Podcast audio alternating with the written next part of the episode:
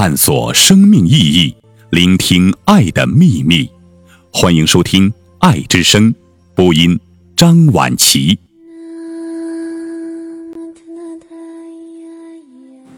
痛苦人生的四味药，查理芒格。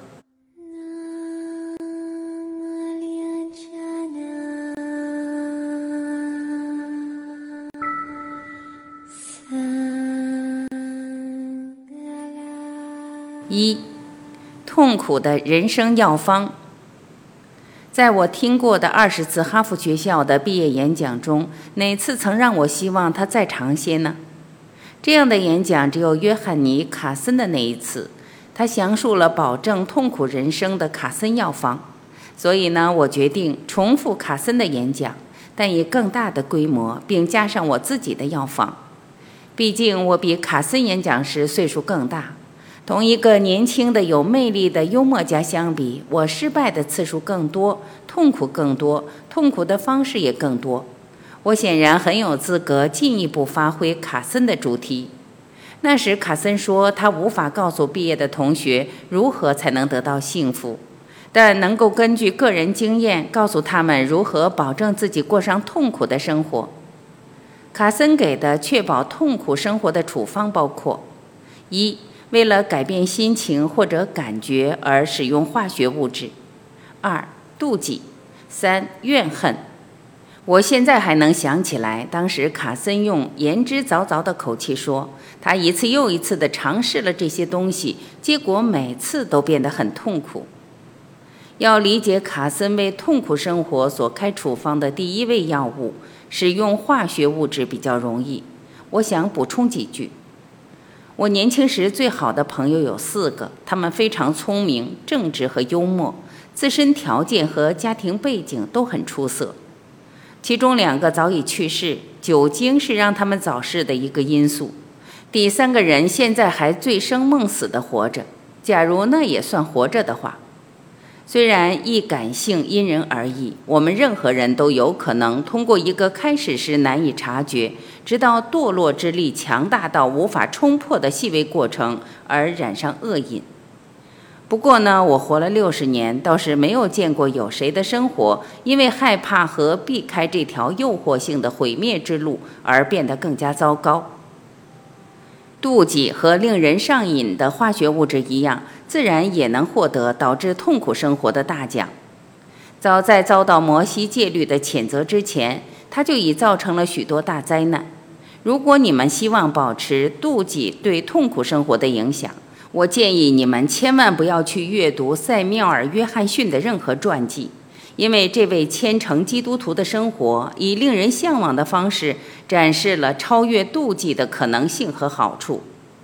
就像卡森感受到的那样，怨恨对我来说也很灵验。如果你们渴望过上痛苦的生活，我找不出比它更灵的药方可以推荐给你们了。约翰逊说得好，他说：“生活本已艰辛的难以下咽，何必再将它塞进怨恨的苦涩果皮里呢？”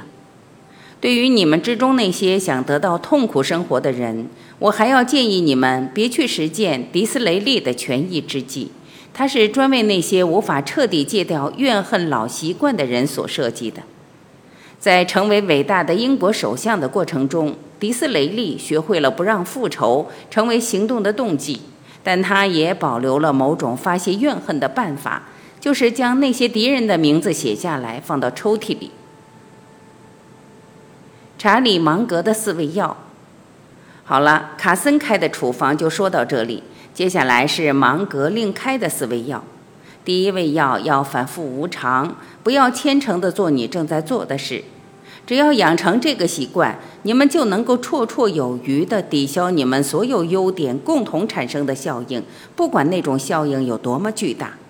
如果你们喜欢不受信任，并被排除在对人类贡献最杰出的人群之外，那么这味药物最适合你们。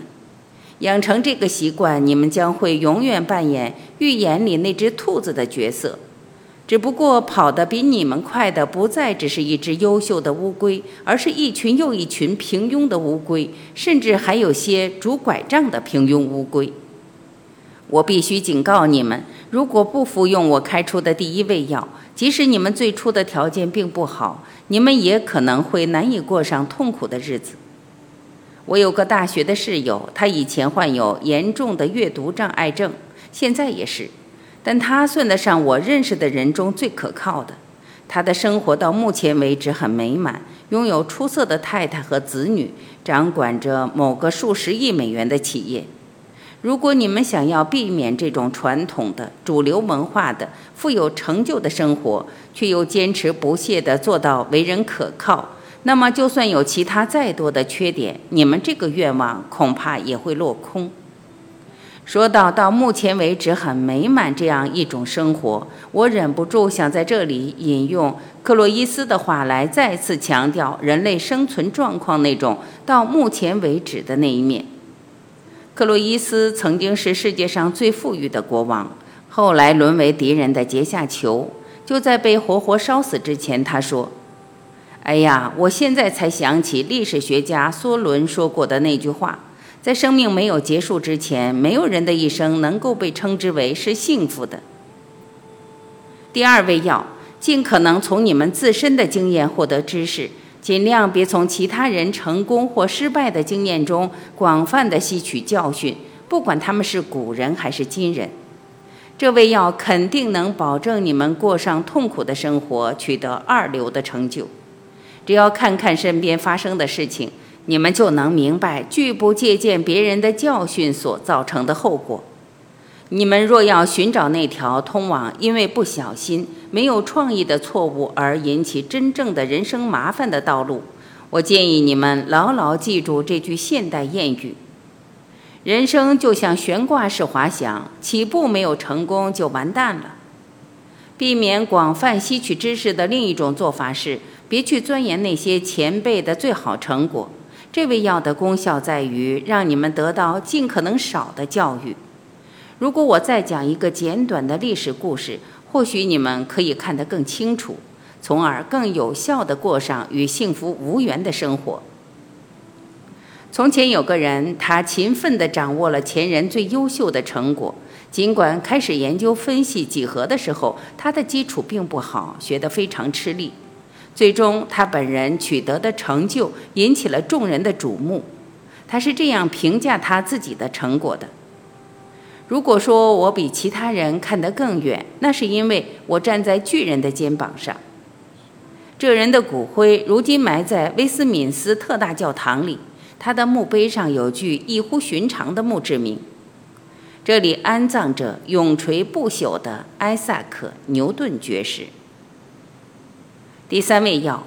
当你们在人生的战场上遭遇第一、第二或者第三次严重的失败时，就请意志消沉，从此一蹶不振吧。因为即使是最幸运、最聪明的人，也会遇到许许多多的失败。这味药必定能保证你们永远的现身在痛苦的泥沼里。第四味药，为了让你们过上头脑混乱、痛苦不堪的日子。请忽略小时候人们告诉我的那个乡下人的故事。曾经有个乡下人说：“要是知道我会死在哪里就好了，那我将永远不会去那个地方。”大多数人和你们一样，嘲笑这个乡下人的无知，忽略他那朴素的智慧。如果我的经验有什么借鉴意义的话，那些热爱痛苦生活的人，应该不惜任何代价避免应用这个乡下人的方法。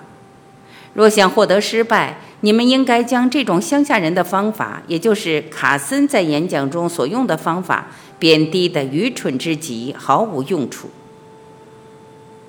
三，以避免失败为目标而成长。卡森采用的研究方法是把问题反过来想，就是说要解除 x。得先研究如何才能得到非 x。伟大的代数学家雅各比用的也是卡森这种办法。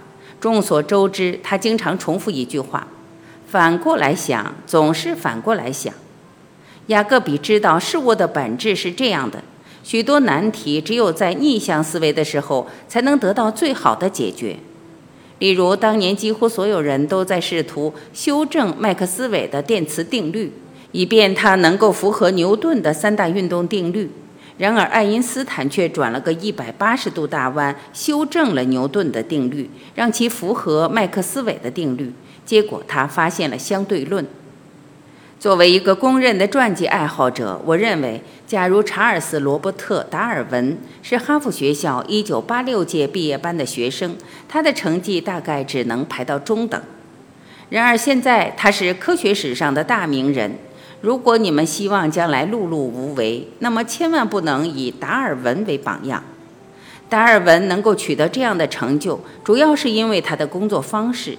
这种方式有悖于所有我列出的痛苦法则，而且还特别强调逆向思考。他总是致力于寻求证据来否定他已有的理论，无论他对这种理论有多么珍惜，无论这种理论是多么得之不易。与之相反，大多数人早年取得成就，然后就越来越拒绝新的正伪性的信息，目的是让他们最初的结论能够保持完整。他们变成了菲利普·威利所评论的那类人，他们固步自封，满足于已有的知识，永远不会去了解新的事物。达尔文的生平展示了乌龟如何可以在极端客观态度的帮助下跑到兔子前面去。这种态度能够帮助客观的人最后变成蒙眼拼驴尾游戏中唯一那个没有被遮住眼睛的玩家。如果你们认为客观态度无足轻重，那么你们不但忽略了来自达尔文的训诲，也忽略了来自爱因斯坦的教导。爱因斯坦说，他那些成功的理论来自好奇、专注、毅力和自省。他所说的自省，就是不停的实验与推翻他自己深爱的想法，最后尽可能的减少客观性。这样会帮助你减少获得世俗好处所需做出的让步，以及所要承受的负担。因为客观态度并不只对伟大的物理学家和生物学家有效，它也能够帮助博米吉地区的管道维修工更好的工作。因此，如果你们认为忠实于自己就是永远不改变你们年轻时的所有观念，那么你们不仅将会稳步地踏上通往极端无知的道路。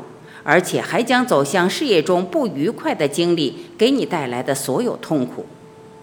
这次类似于说反话的演讲，应该以类似于说反话的祝福来结束。这句祝语的灵感来自伊莱修·鲁特引用过的那首讲小狗去多福的儿歌：“一步又一步才能到多福。”最后，我祝福一九八六届毕业班的同学，在座各位。愿你们在漫长的人生中，日日以失败为目标而成长。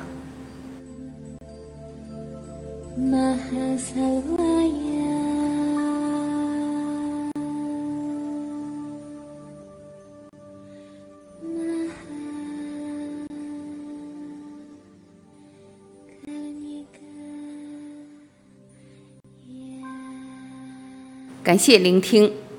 我是晚琪，再会。